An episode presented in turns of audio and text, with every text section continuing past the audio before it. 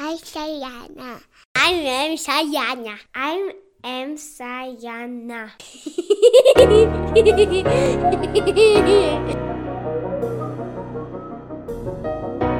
Willkommen. Eine interessante und lehrreiche Geschichte hat uns Herr K. letztens erzählt. Heute geht es weiter. Viel Spaß. Noch ein Hammerpunkt. Nun kannst du uns auch auf Instagram, TikTok und YouTube erreichen. Einfach Hashtag IamSayana eingeben oder eine E-Mail schicken an info.sayana.me. Nun geht's los. Ähm, da muss ich Ihnen Folgendes erzählen. Das hängt aber auch mit ähm, der Religion zusammen. Ähm, ja, muss ich aber ziemlich weit ausholen, weil nämlich mein Vater mit zwei seiner Brüder, die haben während des Krieges, der eine war, äh, wie gesagt, er war äh, Frontsoldat und der andere, das war der, der im Lastenseglerbau war. Das war der Älteste. Und äh, der Jüngste, das war der, der also als Soldat war und mein Vater. Die Bibel habe ich heute noch. Das ist die Bibel meiner Eltern, die sie geschenkt bekommen haben als Hochzeitsgeschenk von der evangelischen Kirche damals. Äh, von 19. Nicht, äh, mein Kampf verschenkt oder war es danach die Eheschließung von Ihren Eltern? Naja, das, äh, mein Kampf, äh, das, so etwas kriegen Sie auch, kriegen Sie auch äh, geschenkt. Das kommt darauf an, mit wem Sie es zu tun haben. Ah, okay. Ne? Also mein Kampf äh, ist mehr, ja, das ist, wenn, mein Vater war nie in der Partei. Meine Mutter auch nicht. Meine Mutter ist nie wählen gegangen. Die hätten sie erschießen können. Erschießen Sie mich, das hat, hat sie wortwörtlich gesagt. Erschießen Sie mich. Ich gehe nicht wählen. Sie können mir erzählen, was Sie wollen. Sagt sie, ich habe in meinem Leben genügend Schweinereien kennengelernt.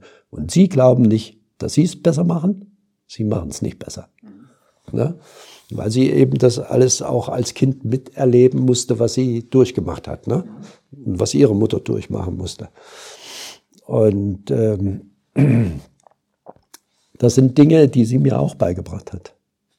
Sie dürfen eins nicht vergessen, ich war mit 22 das letzte Mal wählen. Mhm. Also mit 22, da war ich dann, äh, habe ich dann begriffen, Menschenskind, das bringt ja alles nichts. Ja?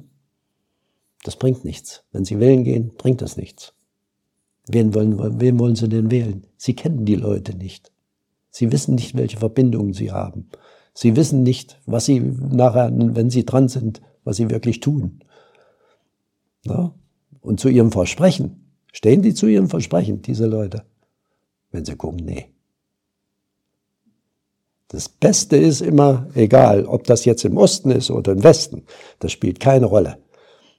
Die haben ihre Beziehungen und diese Beziehungen werden sie pflegen und es geht immer nur um Geld. Es geht immer nur um Geld, Einfluss und Macht. Das sind die, das sind die Dinge. Und das habe ich ganz, ganz schnell spitz gekriegt und da habe ich mir gesagt, das funktioniert nicht mehr. Und äh, wenn Sie nach der Bibel versuchen zu leben, werden Sie merken, da gibt es, können Sie, da, können, das, da, da können Sie auch nicht wählen gehen, weil Sie ja, äh, ja, gucken Sie mal, wenn ich jetzt, wenn ich jetzt wählen gehe und es wird ein Krieg ausbrechen und ich müsste jetzt eingezogen werden, müsste ich auf einmal gegen, gegen einen antreten, der denselben Glauben hat wie ich. Mhm. Ja, was hat denn der Mann mir getan? Mhm. Der hat mir doch gar nichts getan. Also kann ich ihn doch auch nicht in irgendeiner Weise ans Leben gehen. Das geht nicht, das funktioniert nicht. Mhm. Ne? Egal, ob der, ob der dann ein Russe ist oder ein Amerikaner oder ein Engländer oder Franzose oder sonst was, das spielt keine Rolle. Menschenleben ist Menschenleben und die Leute tun mir ja nichts. Sie werden gezwungen dazu. Und viele lassen sich eben abschrecken wegen Todesstrafe und all solche Sachen. Ne? Also ich sage es Ihnen ganz ehrlich, ich würde mich, ich würde mich erschießen lassen. Ne? Auch heute noch. Sage ich Ihnen ganz ehrlich. Das wäre mir, das wäre mir wurscht. Ja, wo Krieg hin oder her, wenn man die Todesstrafe wählt oder in den, in, an die Front geht, hat man sowieso die Todesstrafe meistens. Viele, viele erwischt's. Viele erwischt's. Naja, gut. Also passen Sie auf. Meine, mein, diese drei, äh, diese drei Männer zusammen hatten immer die Bibel genommen und haben also in der Bibel nachgeforscht und haben gesagt, also da, da drin sind geschichtliche Ereignisse auf jeden Fall dargestellt. Und es stimmt auch. Ja, es sind sehr viele drin. Wenn Sie zum Beispiel den, den Daniel nehmen, da, der, der, der, da werden sogar die Großmächte alle vorausgesagt. Ja, da werden die Großmächte vorausgesagt, die, die da kommen werden. Daniel hat das 400 Jahre vorher, bevor das äh, stattgefunden hat, konnte der, hat er das niedergeschrieben. Aber das kam ja nicht von ihm. Er weiß es ja selber nicht. Dass er das, er hat es ja intuitiv, hat er das ja mitgekriegt. Naja, und ähm, die haben immer versucht äh, zu erklären oder festzustellen, die Verhältnisse, die Kriegsverhältnisse, wo sind die hier in der Bibel irgendwie abgebildet? Ist da in irgendeiner Weise etwas zu finden? Ja, weil ja eben auch zum Teil äh, vom, ja, von, vom Feuer gesprochen wird, das Feuer vom Himmel fällt und dies und das und das und das. Aber das sind meistens symbolische Dinge. Das muss man dann eben unterscheiden und einordnen können. Da muss man aber sich äh, richtig mit der Bibel auseinandersetzen. Das funktioniert so nicht. Ne?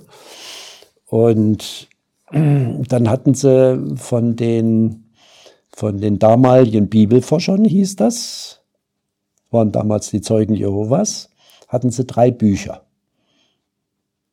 Wenn sie da während des Dritten Reiches erwischt worden wären, wären sie dran gewesen.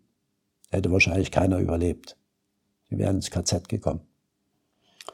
Und ähm, diese drei Bücher, die wiesen ja dann schon darauf hin, auf äh, politische Ereignisse, die sich dann abspielen werden zwischen den Nationen und so weiter und so fort.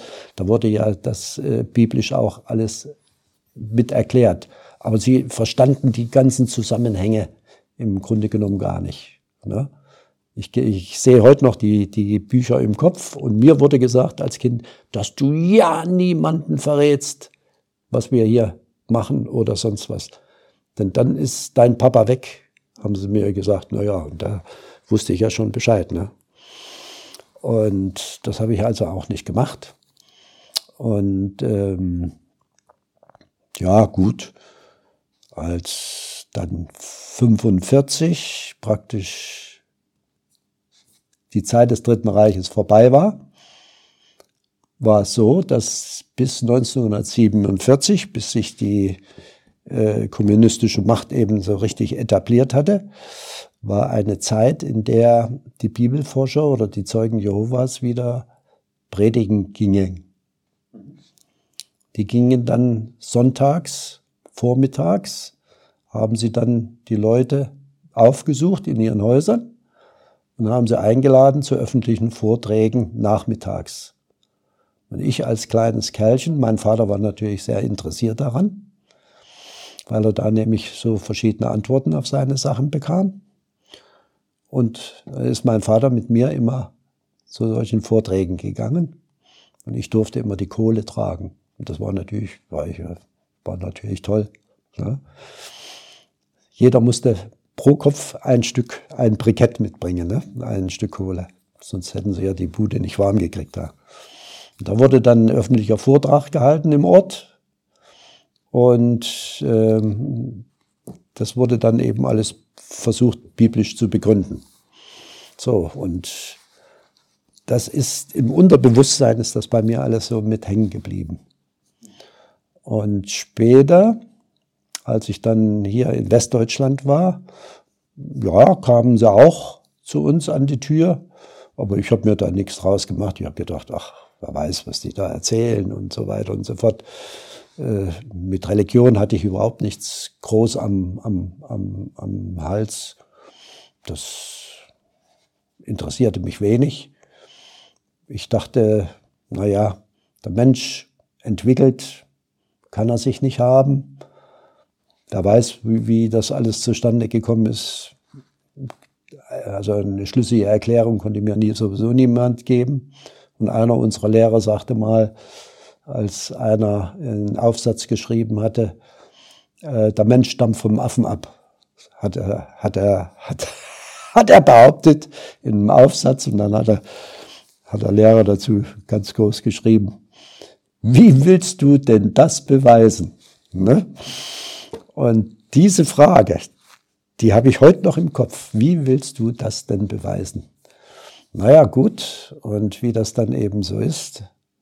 Wir waren im Flüchtlingslager, Familienzusammenführung. Wir waren also von der Familienzusammenführung in Langenselbold, dort draußen, wo das Lager war. Das lag im Wald. Das war ein ehemaliges Militärcamp. Und wir kamen dann äh, nach Frankfurt-Oberrath und dort kam dann ähm, ein jüngerer Mann, der, glaube ich, nur zwei Jahre älter war als ich, und ein Gärtner. Die kamen als Zeugen Jehovas sonntags vormittags zu meinen Eltern. Mein Mikro wird bis zur nächsten Episode, wo wir wieder gemeinsam dazulernen, gemutet. Denke immer daran, dass Erziehung keine zweite Chance hat. Lass uns zusammen den richtigen Erziehungspfad erkunden, denn wir ernten, was wir sehen. All for Sayana and Sayana for all. Hier spricht die Mutter Natur. Die Leute setzen sich ein, sind alle füreinander da. Wir malen Wände an, künstlerisch und allen macht Spaß. Schon von klein auf lernt man einzigartig zu wohnen. Mit über 100 Nationen, verschiedene Religionen. Hier ist alles vereint und wir lieben Emmerts Grund. Man will das Gegenteil beweisen, doch wer liefert den Grund? I love you, Sayana.